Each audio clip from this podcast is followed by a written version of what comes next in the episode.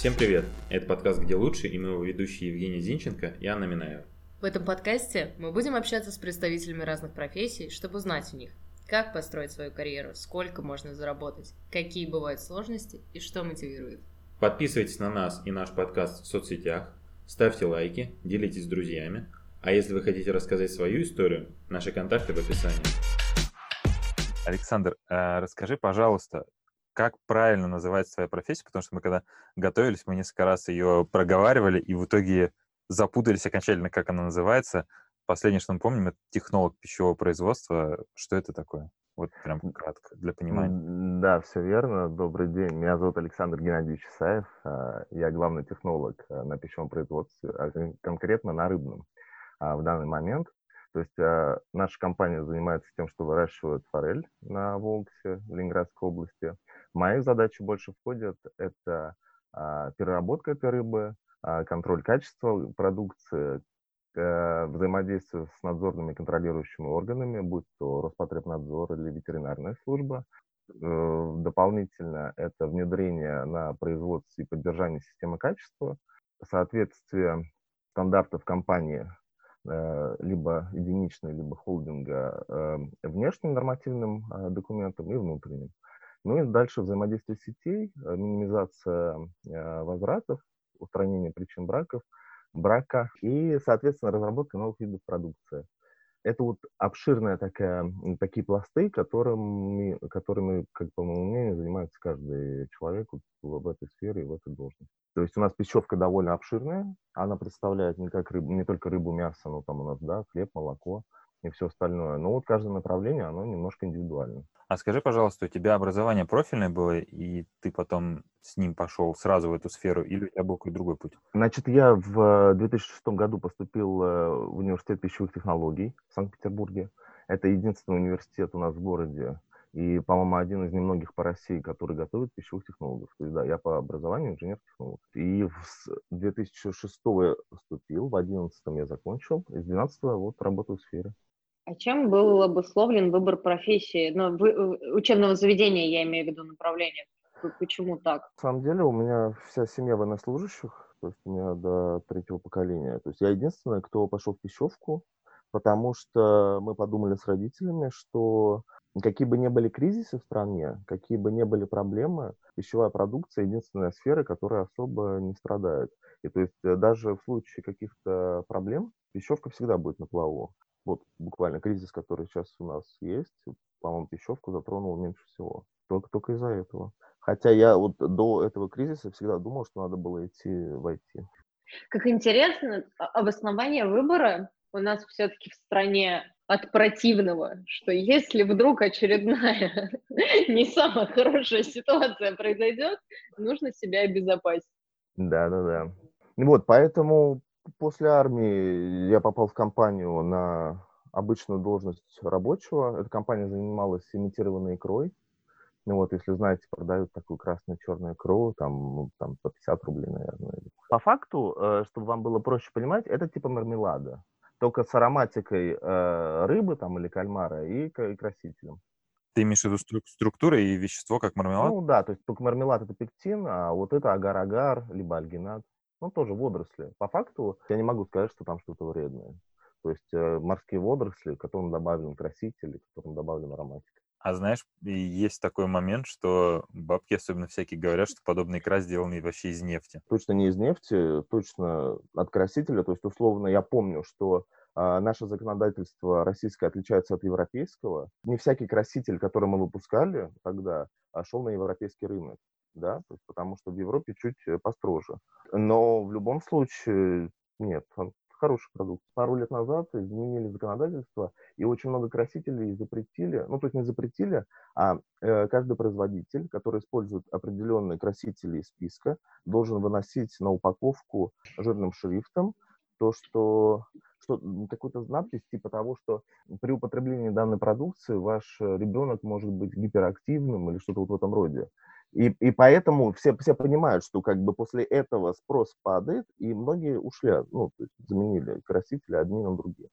А скажи, в связи с этими контролями и так далее, у тебя как мы поняли, достаточно много же, получается, работы с документами, с госорганами и прочими регулирующими. Ну, у нас э, есть взаимодействие, то есть у нас, поскольку продукция рыбная, она подвергается ветеринарному контролю. А, несколько лет назад э, интегрировали систему Меркурий, если вы слышали о такой, а, которая заменила все бумажные ветеринарные справки на электронные. Это было довольно долгое внедрение и довольно сложное. Вот. Сейчас все завершилось, и все как бы стало электронным, то есть бумаги стало поменьше.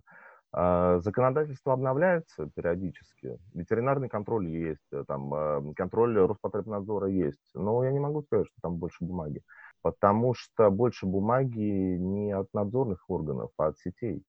А многие сети, которые представлены на нашем рынке, имеют э, зарубежные корни, типа там условно Ашан, там Франция, да, вот. И э, сеть, которая французская, э, требования предъявляет э, к поставщикам наравне с европейскими.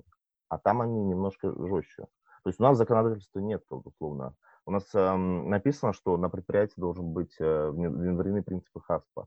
И все. То есть ты принципы внедрил и как бы спокойно живешь. Для того, чтобы возить в Ашан, надо еще не только принципы внедрять, но еще, чтобы система работала вся, и приезжают люди с независимых аудитов, либо от э, этой сети и постоянно тебя проверяют.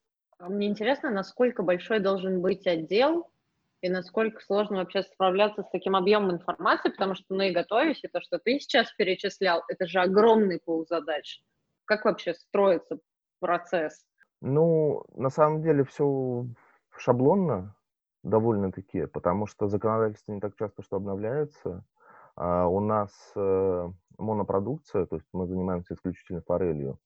А, ну, там икра, там соленая там форель. Помимо надзорных органов, надзорных функций, как контроля именно производства, там же есть тоже люди, то есть там есть и бригадира, и начальники смен, задачи в которых входит не только выпуск объема продукции, но и контроля за качеством. Чтобы вы понимали, по объемам мы отгружаем порядка 10 тонн э, рыбы в сутки. Угу. У меня в смену там выходит один э, человек, специалист по качеству, который смотрит. Рыбу принимает, рыбу отгружает, смотрит санитарию, смотрит, как люди моются, как они ручки моют, а, как они дальше комплектуют, маркировка, чтобы соответствовал требованиям.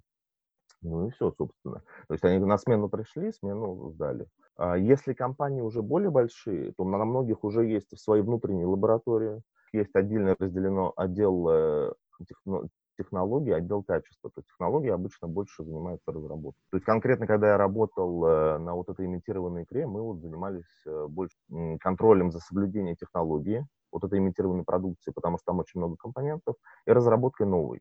То есть, условно, мы тогда занимались тем, чтобы делать э, закос под икру масаги. То есть большинство суши, которые вы заказываете, которые обмазаны маленькой розовой икрой или оранжевой, а это имитированная икра. Вы просто об этом не знаете. Слушай, а в тему икры такой вопрос. Если в магазинах часто банки, они сейчас все делают очень похожие друг на друга, вот, на, видимо, на те, которые были раньше, вот эти жестянки красно-зеленые или какие-то. И вот лежат здесь, например, две, две банки, одна из них стоит 180 э, рублей, а другая 400. Между ними вот в чем может быть разница, если и та, и та, и та не имитация? Ну, я на самом деле скептически вообще отношусь к продукту, который закатан в банке, то есть который не посмотреть перед покупкой. Потому что, по моему мнению, в такую, в, так, в такую тару проще э, закатать э, ту продукцию, которая ну, не соответствует по органолептике, там, условно, визуально. И вопрос тут даже не в цене. То есть, скорее всего, возможно, что продукция может быть на выходе одна и та же, а цена разная я не покупаю, но условно вот то, что мы поставляем в сети, вот, мы поставляем в пластике, потому что дальше сеть э, сама на развес продает, то есть чтобы люди видели, что им, э, что им, что им продают. И чтобы вы понимали, мы представлены, вот наша продукция, что форель, что икра, э, во всех сетевых магазинах. Вот что в Питере, что в Москве, там, оки, ленты, там, не знаю, перекрестки, шаны, кроме метра. И в большинстве икра продается на развес там у них уже такие лоточки, ты говоришь, там, мне взвесьте, пожалуйста, там, 300 грамм икры, тебя взвешивают. Стекло более премиальное, то есть эм, я, я думаю, что мы до этого дойдем, когда мы определимся с брендом, потому что поскольку у нас основная продукция охлажденная форель, которую взвешивают люди на весах, то есть, да, нам с брендированием немножко сложно. Вот. Но я думаю, что мы дойдем до этого. Но стекло, да, конечно, более премиальное. И когда ты... Просто банка сама по себе дорогая, стеклянная, как тара. Но для икры это оправданно. Продукт премиальный. А тебе в работе приходится пробовать продукцию? Из того, что есть, то есть у меня в основном сырая рыба, либо соленая. Соленую я пробую, чтобы понимать по соли, как просолилась, не просолилась икра, да, тоже самое по соли, по, вкусовым качествам. Но на самом деле, то есть такого нету. Я, я понимаю, о чем может быть речь. То есть когда я на работе работаю, э, я ну, то есть не замечаю, я это делаю не для того, чтобы есть икру, а для того, чтобы понять. А потом, когда я домой уже прихожу, как этот, снимаю себе всю эту форму там, э, я уже могу определять все как, просто как потребитель. Но там это исключительно для каких-то контрольных вещей. Потому что есть всякие нюансы. Например, эм, икра, чтобы вы понимали, она солится тузлуком в большинстве своем случаев. Да? То есть это раствор соли с водой.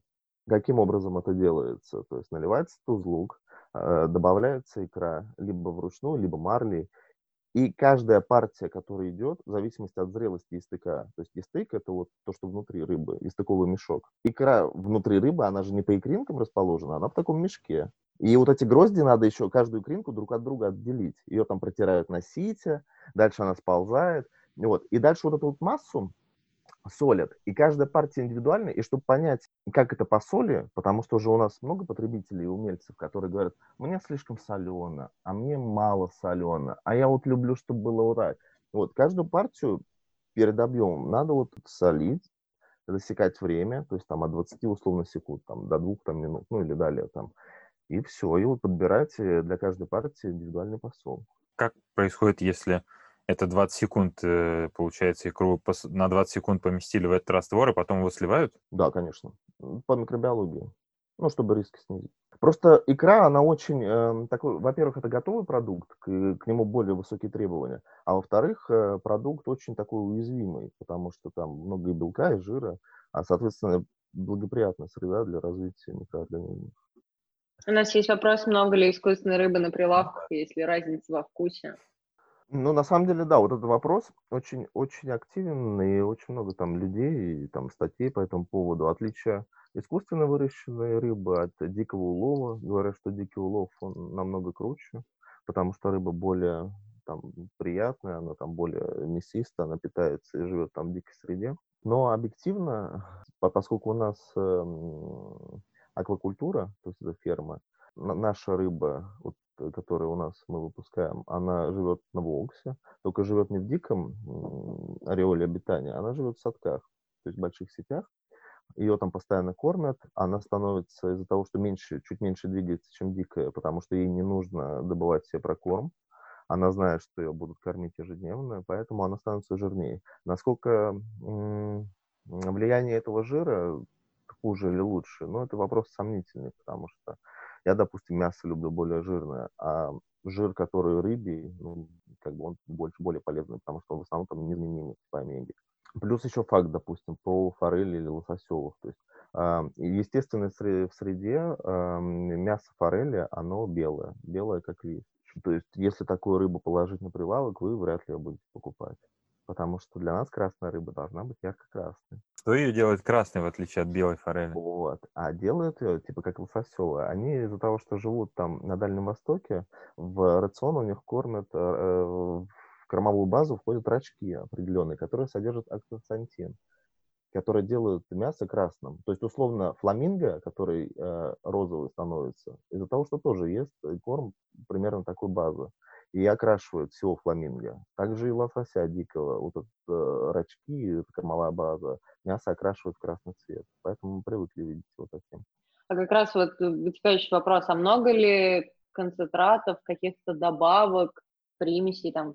Я немножко дополню вопрос. У нас просто люди, когда в магазине видят на этикетке что-нибудь типа глутамат натрия или нитрит натрия, у них начинается паника, что это ГМО или что-то там отравляют людей. Не, ну глутамат натрия вопрос-то спорный, то есть это для нас, э, мы выбираем, да, и стараемся его не есть. В том же самом Таиланде, насколько я знаю, он стоит на, на одном столе э, в любом заведении, наравне там соль, перец, глутамат натрия. И там все желающие посыпают продукт. Э, а это что такое? Это просто соль? Глутамат натрия, да, это соль, которая искусственно заставляет мозг считать, что та продукция, которую ты ешь в данный момент, содержит исключительно белок. То есть ты можешь есть, эм, не знаю, макароны там или котлеты, посыпать, но организм будет считать, что ты ешь стопроцентный белок, поэтому это очень вкусно.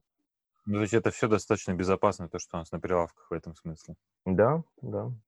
То есть конкретно по форели, да. Так, а что касаемо профессии, то мы ушли в рыбные и корные дела. Сложности, да, плюсы и минусы основные. Ну, наверное, с минусов проще начать, потому что вот я вот на этом месте работы, в рыбе, э, работаю там порядка пяти лет. То есть, да, я могу понимать, ну, то есть я понимаю, что я что-то знаю, там, наверное, много еще не знаю, но вот я пять лет этим занимаюсь. Это вот инженер-технолог, условно.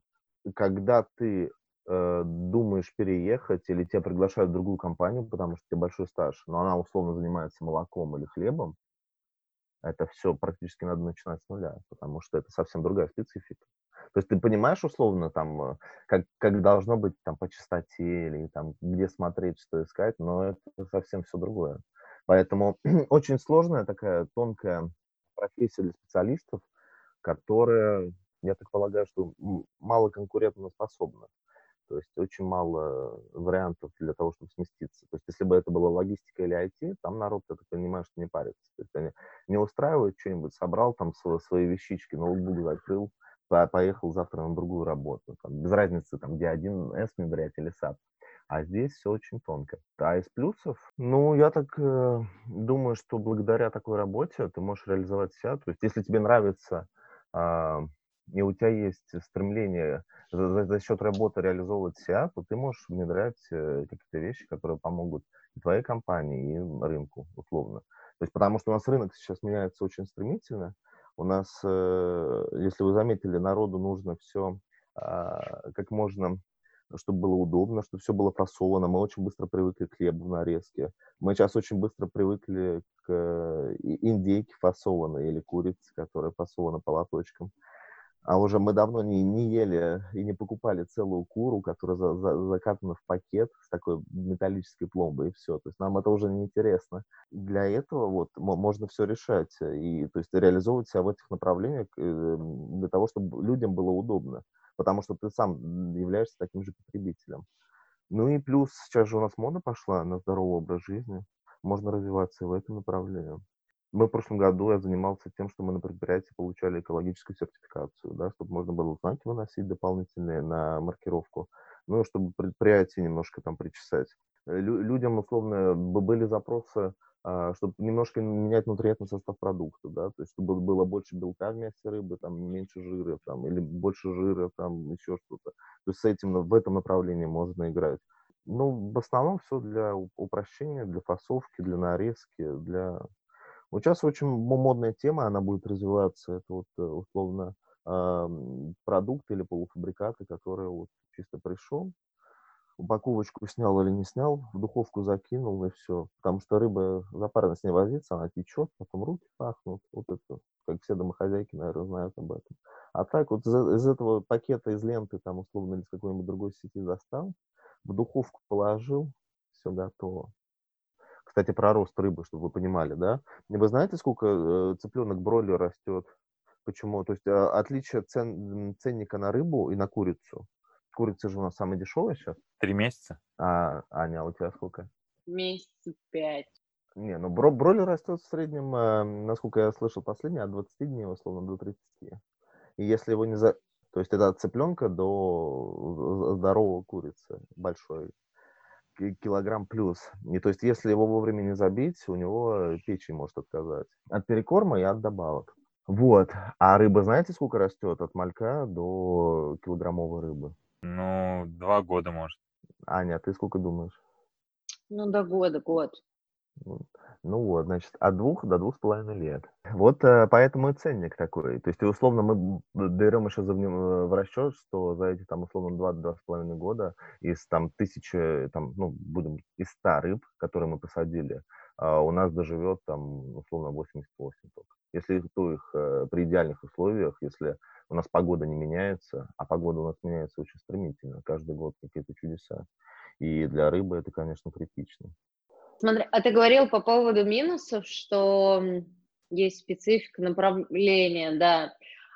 А насколько лояльно, ты знаешь, компания смотрят как раз на переход между. Понятное дело, что тебе там начинать почти с нуля, там есть определенный налаженный процесс, там, внутренний процесс компании, но насколько именно переходить в другую, да, сферу, скажем так, критично, как это, насколько это влияет на ЗП и насколько вообще готовы принять?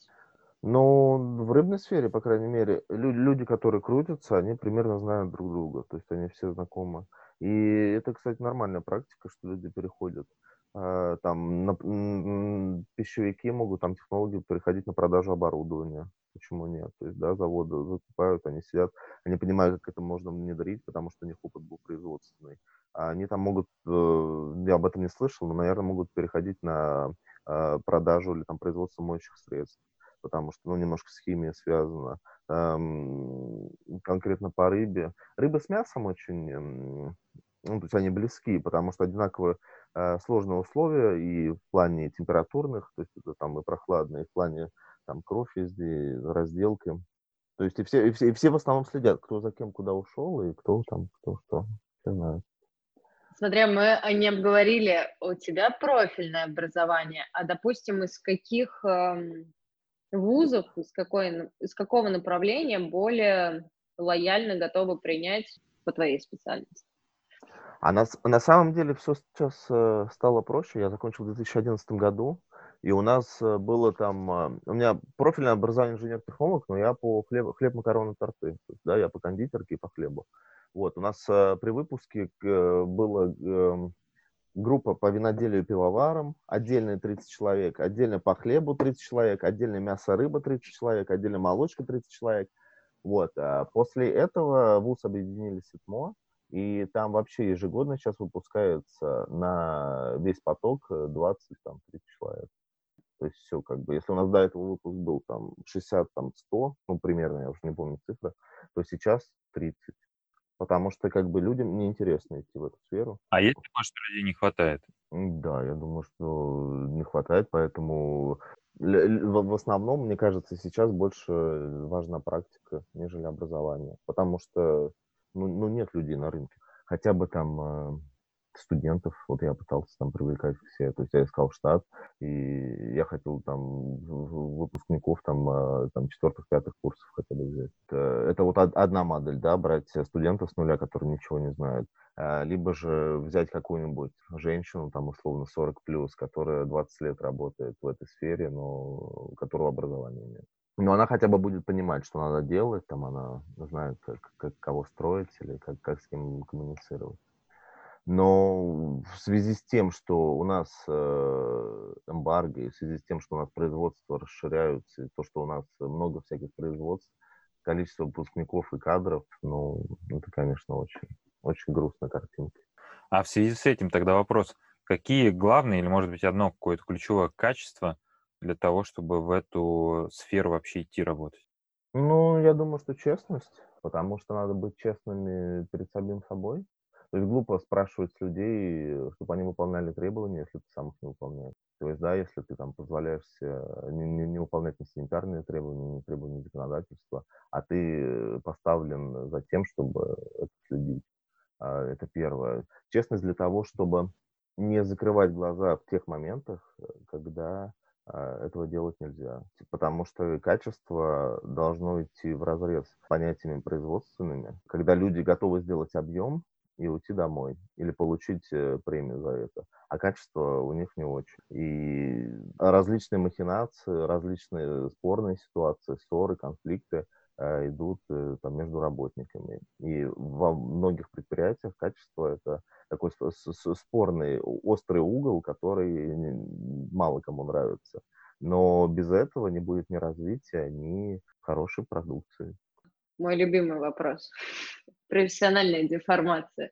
Понял. Мне очень сложно дома, то есть и моей жене очень сложно по этому вопросу. Просто когда я прихожу с чистого производства, меня очень э, часто не устраивает качество э, санитарной уборки на кухне, количество пыли, грязи.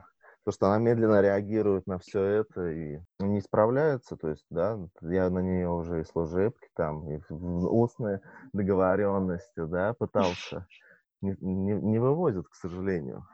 Можно попробовать уволить, взять новую жену, но, мне кажется, мера такая сомнительная.